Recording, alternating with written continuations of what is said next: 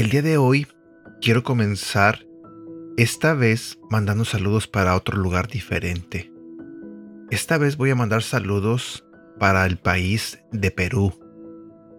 El domingo pasado en la iglesia platiqué con un hermano y él me estaba contando que él escuchaba los devocionales y que los devocionales los compartía con su familia en Perú y que allá en Perú sus familiares compartían los mensajes con otras personas en ese mismo lugar. Honestamente, no pensé que mis devocionales llegaran tan lejos. Pero ¿sabes por qué llegan tan lejos? Porque Dios usa a las personas como yo, como tú, como este hermano que hablé con él en la iglesia. Dios usa a estas personas para compartir de su palabra porque lo único que necesita Dios es que nosotros estemos disponibles y cumplir sus mandamientos, sus mandatos, y uno de ellos es eso, compartir de la palabra de Dios. Gracias a este hermano, su familia recibe el devocional. Gracias a su familia, otras personas más reciben ese devocional. Y es así como Dios va bendiciendo familias, y familias, y personas nuevas. Mi pregunta para ti es, de qué manera compartes la palabra de Dios. No te estoy diciendo que tienes que compartir a fuerzas este devocional. Sabemos que hay muchas maneras de compartir de la palabra. Pero lo que me gusta, lo que me emociona, es que todavía habemos personas que disfrutamos de compartir la palabra de Dios. Tú sabes que en las redes sociales, cuando alguien publica un chiste un post que te hace reír o como les llaman un meme. A la gente se le hace fácil compartir ese, ese post. ¿Por qué? Porque te provoca diversión, porque te provoca risa. Y con toda facilidad puedes hacer que ese post se haga viral. Que mucha gente en todo el mundo vea ese post con ese chiste y, y alcanza a muchas personas. Pero entonces, ¿por qué no hacemos lo mismo con la palabra de Dios? ¿Por qué no tomamos la decisión que cuando vemos un post que comparta la palabra de Dios, ¿por qué no lo mandamos? ¿Por qué no lo compartimos con nuestros amigos? ¿Por qué no lo hacemos viral? ¿Te imaginas que cada post que se crea eh, con la palabra de Dios se hiciera viral? El mundo entero estaría escuchando, estaría conociendo, estaría teniendo una relación con Dios estaría conociendo su palabra, que es la Biblia. Así que, mi hermano, gracias por compartir estos devocionales. Te mando un fuerte abrazo, un fuerte abrazo para tu familia allá en Perú. Y bueno, vamos a comenzar con el tema del día de hoy, que se titula Anímate a clamar. ¿Te ha tocado conversar con algunos amigos, con algún vecino, con algún familiar?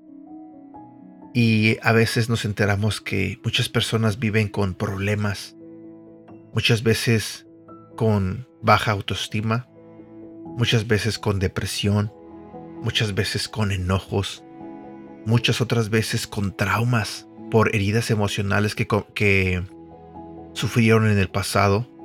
Hay muchas personas que a su edad adulta tienen heridas que sufrieron en su niñez y a veces viven con eso día tras día. Se hacen adultos y mucha gente muere con esas heridas, creyendo que nunca van a sanar. Pero sabes, hoy quiero decirte algo diferente.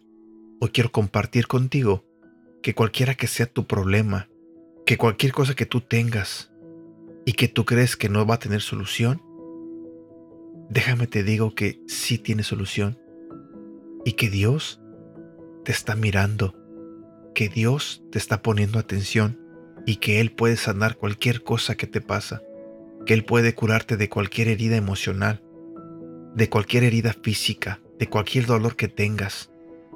Así que déjame compartir contigo este devocional y en verdad deseo de todo corazón que Dios te hable, que Dios te hable en este día, Anímate a clamar. Si te enfocas en cosas buenas, vas a vivir animado.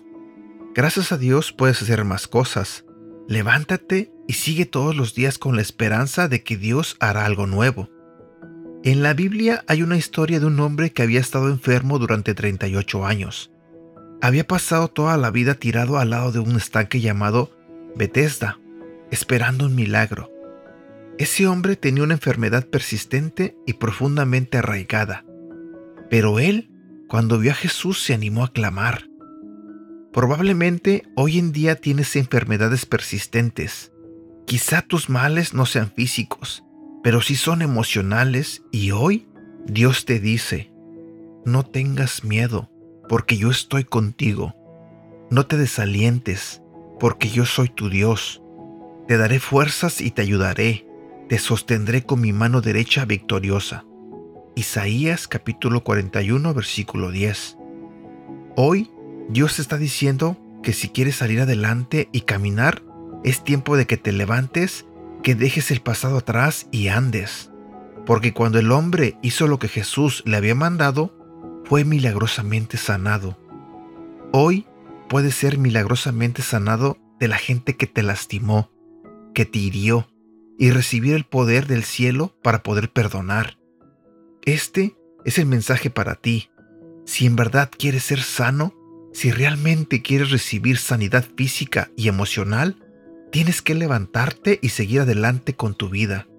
Dios tiene pensamientos de bien para tu futuro lleno de esperanza, porque no vale la pena quedarte tirado sintiéndote la víctima. Ya tienes que ver las cosas positivas de tu vida y pensar cosas positivas para ella. Necesitas un archivo que se llame No lo entiendo, pero confío en Dios. Creo firmemente que si te animas hoy, recibirás esa sanidad. Pensamiento del día de hoy. Quien se anima a clamar, recibe su milagro. Oración. Señor, hoy te pido que no me sueltes por más difícil que sea sanar. No me sueltes. Hoy clamo a ti Sana este corazón herido y restáuralo. Hoy es el día de mi milagro. En el nombre de tu Hijo Jesús. Amén. Versículo para recordar. Jeremías capítulo 33, versículo 3. Llámame y te responderé. Te haré conocer cosas maravillosas y misteriosas que nunca has conocido. Sé que este tema de las heridas emocionales a muchos nos pega porque todos hemos pasado por cosas difíciles, por momentos difíciles, pero confiemos en Dios, tengamos fe en que Él puede sanar nuestras vidas, en que Él puede darnos el milagro. Y tal vez hoy, hoy sea el día del milagro, tal vez hoy sea el día de la transformación de tu vida. Espero que tengas un bonito día, espero que este devocional te haya gustado. Cuídate mucho, que Dios te bendiga.